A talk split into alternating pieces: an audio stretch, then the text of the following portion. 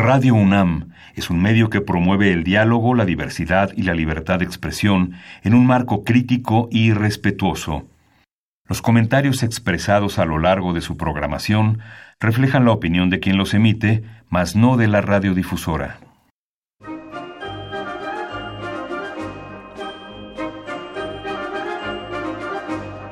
La Feria Internacional del Libro del Palacio de Minería y la Facultad de Ingeniería de la UNAM presentan La Feria de los Libros. Un acercamiento a la lectura.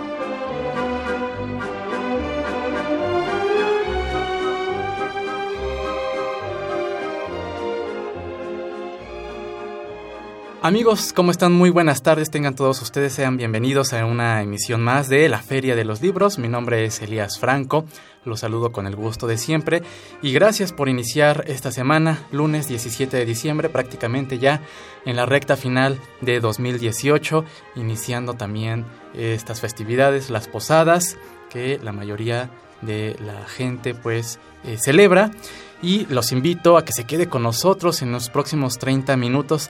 Tenemos muy buena información, tenemos grandes invitados. Antes de comentar de qué hablaremos esta tarde, permítame recordar nuestras vías de comunicación. Usted nos puede seguir a través de Twitter en arroba ferialibros y en esta ocasión no tendremos la oportunidad de establecer comunicación vía telefónica, pero con todo gusto estamos leyendo el correo electrónico. Puede escribirnos a la feria de los libros. También les recordamos que puede seguir esta transmisión en www.radio.unam.mx. Y bien, pues cada vez se acerca más eh, la Feria del Libro del Palacio de Minería.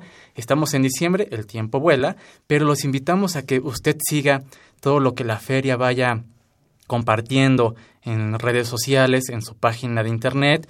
Lo puede encontrar en el Facebook oficial Feria Internacional del Libro del Palacio de Minería y por supuesto en filminería.unam.mx. Los invitamos a descargar los podcasts de la Feria de los Libros de esta emisión, de emisiones anteriores, en www.radiopodcast.unam.mx. Y bueno, esta tarde charlaremos aquí en cabina con Marcela Gómez Solano. Ella es una de las autoras del título Saberes, Sujetos y Alternativas Pedagógicas, Contextos, Conceptos y Experiencias, publicado por Newton Edición y Tecnología Educativa, una coedición con el CONACIT, con el posgrado de Pedagogía de la UNAM.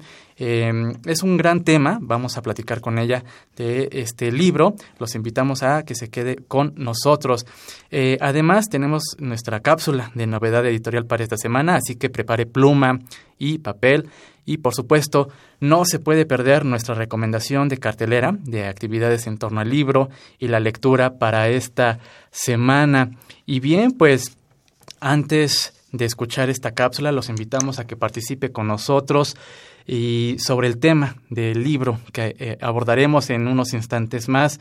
Eh, nos gustaría saber cuál ¿Cuál considera usted que es el panorama de la formación de pedagogos en México y el papel que estos desempeñan en la formación o en el sistema educativo? Nos puede escribir a la feria de los libros gmail.com o bien a través de nuestra cuenta de Twitter en arroba ferialibros. Hacemos una muy breve pausa y regresamos con nuestra invitada.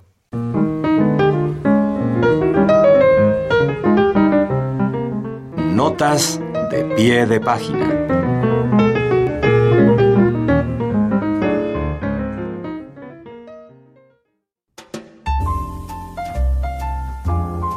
El Fondo de Cultura Económica presenta La concepción amorosa de Ali Chumacero, de Jorge Asbun Bojalil. La obra propone una exploración por el mundo del poeta Nayarita a partir de los libros Páramo de Sueños, Imágenes Desterradas y Palabras en Reposo. En este viaje lleno de referencias mitológicas y románticas, el lector podrá encontrar un panorama de la vida personal e intelectual del ensayista y editor Nayarita.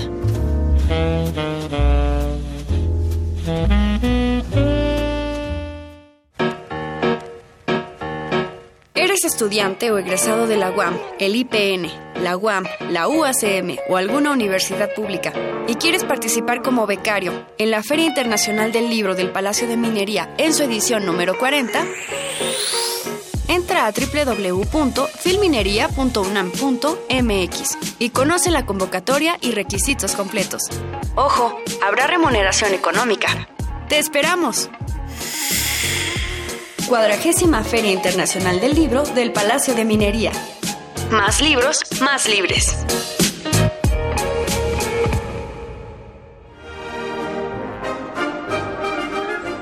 Leer es estar vivo.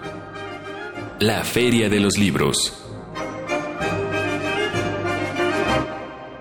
Amigos, estamos de regreso en la Feria de los Libros y damos la bienvenida a Marcela Gómez Solano. Eh, pues ella es egresada de la Facultad de Filosofía y Letras de la Universidad Nacional Autónoma de México, pedagoga con estudios de licenciatura, maestría y doctorado en pedagogía por la UNAM. Es profesora de carrera de la Facultad de Filosofía y Letras y del posgrado en pedagogía de la UNAM.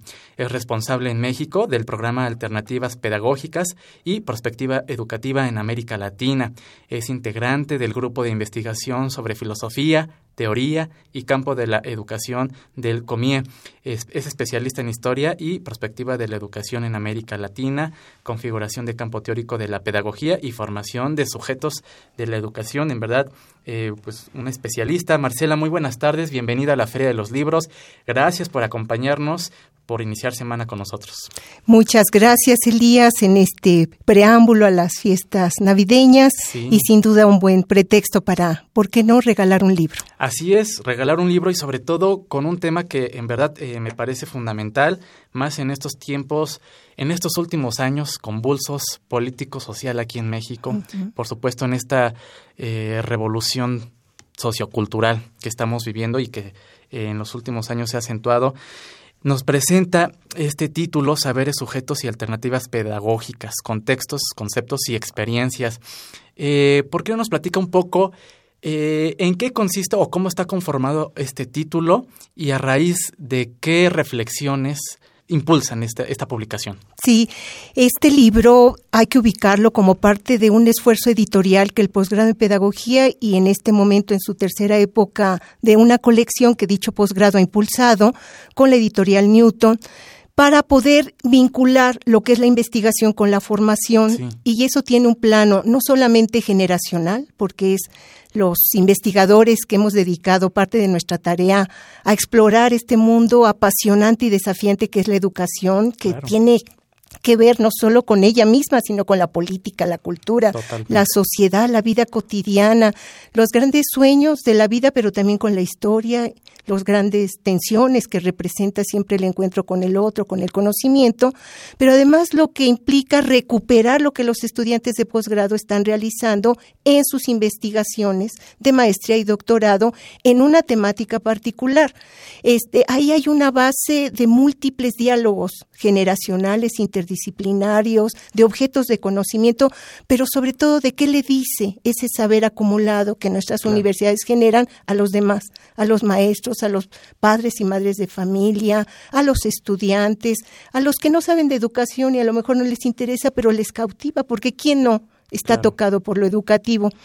En ese marco, este libro busca abonar y pone en escena un tema que, o un término, una idea que vamos a ver cómo la escucha cada quien y esperemos que resuene en los oídos, en los corazones y en las mentes de quien nos están escuchando, ¿qué es esto de alternativas pedagógicas, verdad? Pues cómo diablos se les ocurrió a alguien que había por ahí un nombre que ponerle a esto que pasa en la vida y eso tiene que ver con la historia de un proyecto que hemos construido en América Latina desde 1981, es ya más un programa de investigación. en donde el marco del exilio sudamericano inscribió una pregunta que es cuando llegaban los exilados a nuestro país, estudiantes, este, personas de movimientos sociales, intelectuales, docentes, se eh, narraban experiencias pero eso qué era donde no tenían tenían que ver con el, sistema regular tradicional sí. Con qué más con qué más y cómo se recuperaba eso porque solo quedaba en la memoria de los participantes. En esa línea larga del tiempo se fue tejiendo esto que Tú, Elías, decías como el programa Alternativas Pedagógicas y Prospectiva Educativa en América Latina, que en su última época se plantea qué pasa con la historia reciente, con las alternativas, no con la historia que reconstruimos en esa época y que nos lleva a mirar experiencias concretas. El libro busca dar cuenta de eso y su estructura invita al lector a ir explorando desde las narrativas de los autores diversas experiencias relacionadas con esto que llamamos alternativas pedagógicas. ¿Cuáles son estas experiencias a grosso modo, porque de verdad nos faltaría tiempo para eh, comentarlas, describirlas, pero a grosso modo, ¿cuáles son estas experiencias que los colaboradores de este, de este libro eh, plantean? Sí, el título mismo dice saberes sujetos, ¿no? Y experiencias. Entonces tiene ahí tres registros fundamentales, uno de los cuales se interroga quiénes son los sujetos, actores, personas, grupos, instituciones que participan de esas experiencias. Y la mirada está en varios de esos sujetos. Uno son los docentes. Y ahí entonces tenemos experiencias que cruzan no solamente las cuestiones formales de la educación, porque cotidianamente los maestros innovamos, recreamos, nos desafían la mirada y la voz de los estudiantes. Entonces, ahí hay, por ejemplo, el trabajo de Esther Charabati, que explora desde ya no solo los sujetos, una comunidad de inmigración como la comunidad judía, por ejemplo, en México, que llega en eh, principios del siglo XX. Siempre ha habido migraciones, pero esta es fuerte por las guerras. Y se pregunta por qué se ha sostenido un legado, cuál es la apuesta del legado de una comunidad que no quiere perder lo que es, pero reconoce que ya no puede seguir siendo lo mismo. Y ahí entonces se plantea un tema que son los saberes de pertenencia o integración. Hay otra lógica y eso estaría en un circuito diferente al tradicional, sin demérito de la instrucción pública y lo que nuestro país ha abonado a eso y los maestros han sostenido de manera fuerte en el plano político pedagógico.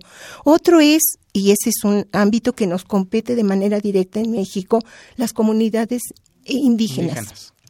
Y ahí América Latina, no solamente México, ¿no? Entonces tenemos el trabajo de Jenny Paola Ortiz, que explorando una experiencia en el Cauca, en, en, Colombia, Se, desde 1978 las comunidades indígenas no solo han resistido, sino han apostado a un sistema educativo alternativo donde lo propio de lo que es esa historia, esa lengua y esas formas de articular los saberes, no solo de cuenta de esa resistencia, sino abone al conocimiento y a qué aspectos hay que sostener desde la experiencia de las comunidades para que no sea la colonización ideológica, mercantil o la lógica de regulación que luego tiene el sistema educativo. Esa es, otra experiencia y se liga con, con otra más, que es en el caso de lo que ha sido una experiencia en secundaria en Tabasco con la comunidad Shol, que ahí la lengua, el tema de la lengua, ¿cómo hacemos? Los maestros, ¿qué enseñamos? Español, enseñamos en la lengua propia de la comunidad, pero no la sabemos, pero en, un, en una lógica en donde en ocasiones lo que está es demeritar lo indígena. Claro, y cómo, y, por, ejemplo. aquí, por, ejemplo, y cómo llevar a cabo esta, esta, este sistema educativo, en fin, sin, sin dejar a un lado, digamos, las raíces, pero también esta cuestión de implementar la, enseñanza, cómo aquí, por ejemplo, cómo eh, el papel del pedagogo, de las instituciones y, por supuesto, del Estado, del gobierno, cómo es posible llevar a cabo un modelo que pueda responder a, los, a los sujetos eh, como son. Claro, yo creo que lo primero es salir de la idea de modelo. O sea, tiene que haber bases, lo que llamamos en nuestro trabajo el etos, el núcleo cultural, que le da sentido a un proyecto educativo que es a su vez político, es a su vez pedagógico y es a su vez social. Quiero decir, no, no es que siempre trabajamos con proyectos, ¿por qué no ponemos en el centro la idea de proyecto? Y eso implica qué país estamos imaginando, a quién va dirigido, cuáles son las deudas que tenemos, qué aspectos tenemos que reconfigurar, cuál es la centralidad del docente, del educador, hoy tan golpeado, denostado, criticado, ridiculizado a veces. ¿Cuáles son los elementos que en las microexperiencias se despliegan cotidianamente? Pero también preguntarnos si ahí puede que ahí la idea de modelo opere, ¿qué las articula? ¿Cabe la idea de nación hoy en un mundo globalizado? Cabe las cuestiones de la diversidad de género, de edad, de cultura, de lengua. Cabe plantearnos qué alcances tiene la educación para la justicia social. Totalmente. Y para atender la inequidad en la que están sumergidas. ¿Y qué tan abierta está, por ejemplo, el, el gobierno, los gobiernos, ¿no? Ustedes como investigadores, cuando presentan estos proyectos, ¿qué tan abiertos están las personas encargadas de llevar a cabo estas políticas públicas? Sí, muy poco. Sí, muy poco, quiero decir, pues, los perfiles de los secretarios de educación. Sí. Son, en, en salud no está un educador, está un médico. Claro en educación veamos los perfiles, ¿no? Y pueden transitar a veces, pasar de la Secretaría de Economía a la Secretaría de Educación. Entonces habla, eso manda un mensaje a la sociedad, ¿no? Entonces yo eh, creo que cuando la política no deje de lado el saber, tampoco es un paso directo, ¿no? No hay que ubicar lo que son mediaciones, pero me parece que ahí va a haber una, una escucha diferente de cómo definir las políticas públicas y qué lugar toca al saber, al saber experto, al saber que ha documentado, al saber que no puede dejar la crítica. Totalmente. Sí, porque muchas veces los investigadores sí han ocupado lugares como para definir algo, pero algo pasa en el entramado que no se logra la misión de poder vincular lo que son los conocimientos con el tipo de prácticas y políticas públicas. Entonces, que debería, debería. Hay que preguntarnos cuándo, cómo se ha hecho y qué resultados ha dado.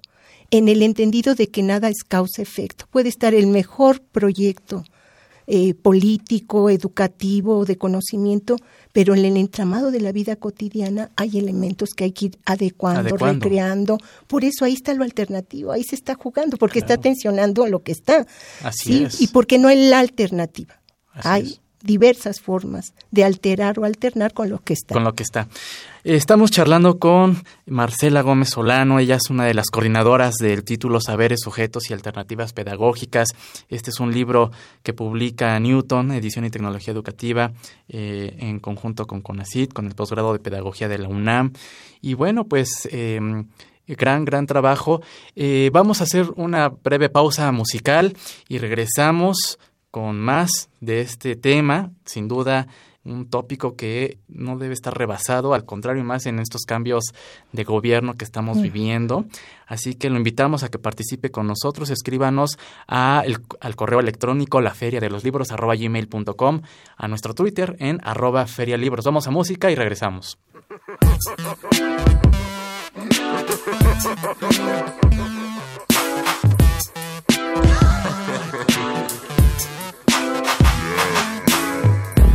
You can be mad at me. Tell me I was born to quit. I was checking. Go.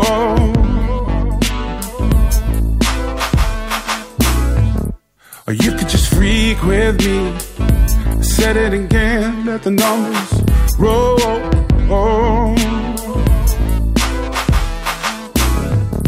I hear that about you, baby.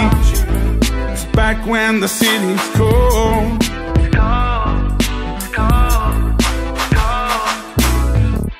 Don't ever look at me like that. It's just in the daylight.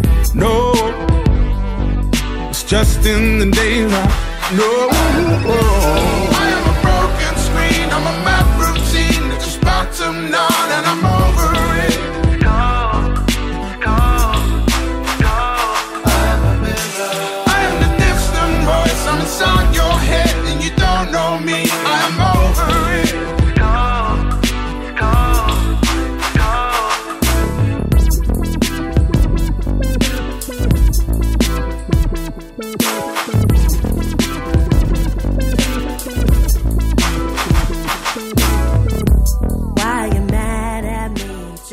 Estamos de regreso en la Feria de los Libros, charlamos con Marcela Gómez Solano y bueno, estas alternativas, veíamos que sí, en efecto, están los proyectos, eh, de pronto no se pueden llevar a cabo, no, no está, como bien decías Marcela, algo sucede.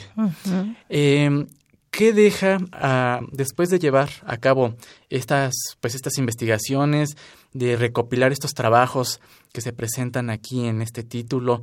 Eh, ¿a, qué, ¿A qué conclusiones ustedes están llegando eh, junto con, los colaboradores que, que aportan estas, estos trabajos? Sí, primero que la historia es una gran maestra. que no podemos plantearnos la innovación, el cambio, por más crisis, fisuras, desafíos que haya, si no ubicamos que hay algo que se sostiene en el legado. En, el legado simbólico, porque está en la vida cotidiana, en el legado político, porque hay intereses y se confrontan, se antagonizan propuestas, y en el legado porque al legar algo cambia también, algo se resignifica, pero no partimos de cero. Entonces habría que ubicar, insistir en la mirada histórica. Luego, insistir en que la educación es en, en contexto, en situación concreta que hay que ver ahí en el entramado qué elementos son los que se pueden jugar para sostener un proyecto, un modelo, una perspectiva, una visión, una corriente, porque luego las modas llegan o nos traen los software de otro país y ahora aplíquenlos. Y los maestros, los educadores, educadoras, somos receptivos a eso, pero al día siguiente hay que llegar al salón de clase con 60 niños, muchos de los cuales en condiciones muy precarias, afectivas y o económicas, ¿eh? socioeconómicas, que esas son en parte. E, esa es una parte importante. La otra es asumir que siempre hay tensiones, que no hay la educación ideal ni hay el modelo ideal. Hay tensiones porque, bueno, y tú lo sabes, Elías, en la comunicación no es receptor emisor, hay ruido en medio, también en la relación educador-educando la hay, claro. Que la tecnología no sustituye lo humano y el acto educativo son, herramientas, y son apropiaciones y los niños y los jóvenes lo están haciendo mejor que muchos de los que transitamos por las aulas. Pero habría que ver el peso que tiene las formas en cómo a través de la palabra y el afecto se interviene, porque cada día la educación es una apuesta por la vida y esa no está ganada, esa hay que ganarla todos los días. Hay que decirles a los niños y jóvenes que ellos son importantes y que vale la pena la apuesta y ahí sí bien, la apuesta de un imaginario, de un futuro, de un proyecto. Se educa para algo. Aunque sepamos que ese algo siempre hay que estarlo construyendo y alcanzando. Esa es otra dimensión importante que no habría que perder de vista y que en México y América Latina se ha hecho mucho y que gobierno que llegue no puede barrer con lo que ha sostenido. Estamos viendo Argentina, por ejemplo, ¿no? Llegan y barren después de que se habían generado muchas experiencias y propuestas con sus errores, sus problemas, pero que miraba a la sociedad. Igual lo que hemos visto es que hay trascendencia de las alternativas. Algo queda en la memoria, algo se transmite, algo se sostiene y esas reemergen en momentos de crisis. Claro, es importantísimo lo que comenta porque en efecto llegan eh, nuevos gobiernos y de pronto dicen vamos a cambiar todo. No, no hacen un verdadero trabajo en el de revisar, sino que simplemente ellos llegan con una bandera de decir ahora vamos a hacer esto nosotros, pero dejan de lado todo este trabajo, sí, de las instituciones, de los investigadores, de los resultados que se han obtenido y, en fin, hay una regresión. Así es, así es. Y, yo no diría solo una regresión, hay una agresión. Agresión. Agresión a lo que son el trabajo de la gente, al trabajo de los maestros, que con sus problemas tampoco hay que mitificar, ¿eh? tampoco es, por ser maestro ya es maravilloso, pero no es el monstruo que han pintado los medios o algunos sectores que sin duda la cuestión de las formas en cómo la educación pública, pública, subrayo en México se ha constituido les estorba a la lógica del mercado sin duda.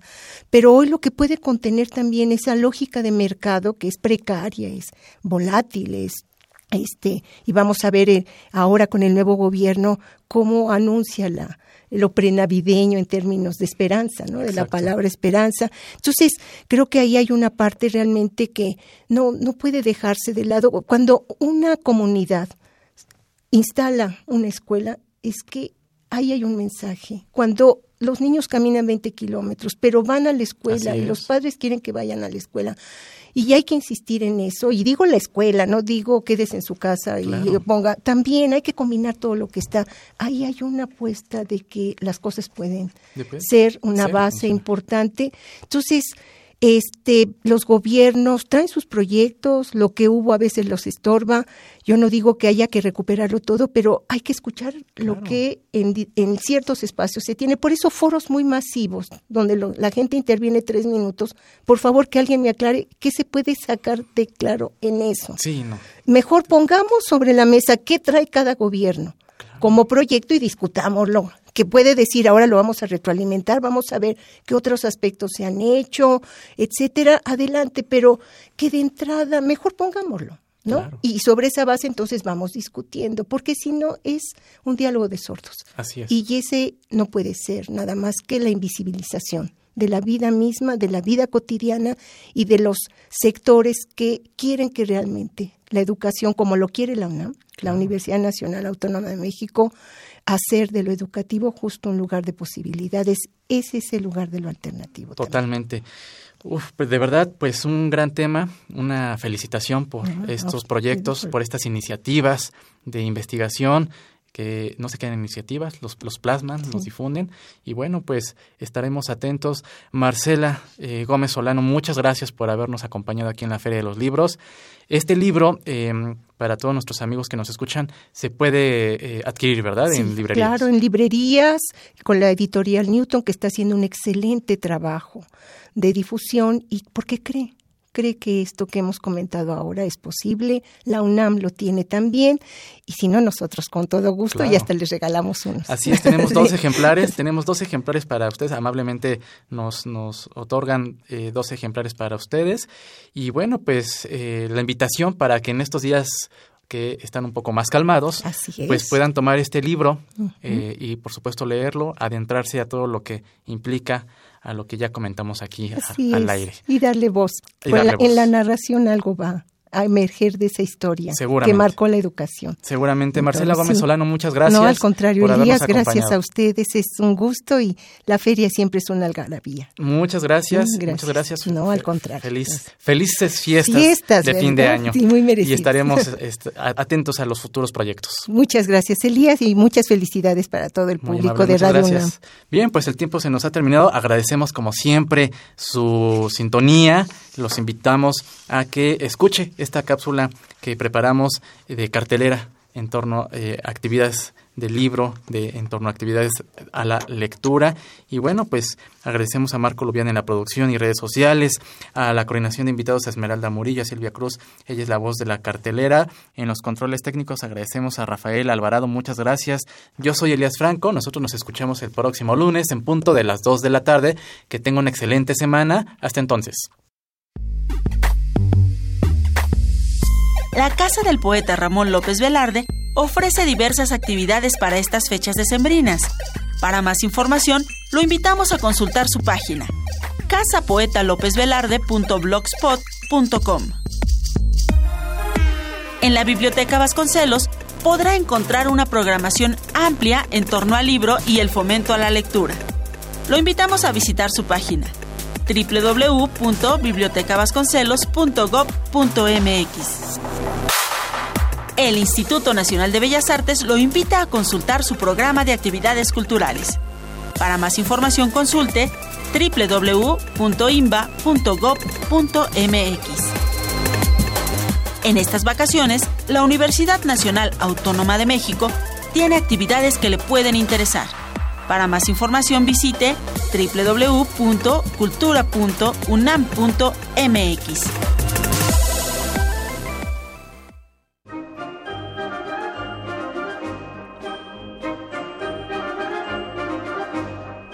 La Feria de los Libros. Un programa de la Feria Internacional del Libro del Palacio de Minería que organiza la Facultad de Ingeniería en coproducción con Radio UNAM. Idea original Fernando Macotela.